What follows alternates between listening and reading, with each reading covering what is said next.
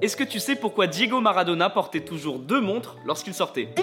Beaucoup de personnes considèrent Diego Maradona comme le meilleur joueur de l'histoire. Et on a pu voir tout au long de sa carrière que l'Argentin n'a rien fait comme les autres. La preuve, lorsqu'il sortait, Maradona ne portait pas une montre, mais deux. Alors non, c'était pas pour montrer son argent, mais pour une raison assez touchante. Une théorie explique qu'il portait la première montre réglée sur le fuseau horaire de l'endroit où il se trouve, et la deuxième montre réglée sur le fuseau horaire de l'Argentine, son pays natal. Et la seconde théorie explique qu'il portait deux montres en hommage à ses deux filles.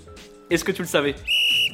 Les amis, rendez-vous demain, même heure, même endroit pour un nouvel épisode. Si ça t'a plu, n'hésite pas à t'abonner, commenter, mettre un petit like et surtout 5 étoiles. Et oui, j'allais oublier, si t'as une question, peu importe laquelle, il n'y a jamais de questions bêtes, pose-la en commentaire et j'y répondrai dans un prochain épisode. Foodcast est à retrouver sur Spotify, Apple Podcasts, Deezer, Castbox et toutes les autres plateformes. Je te dis à demain.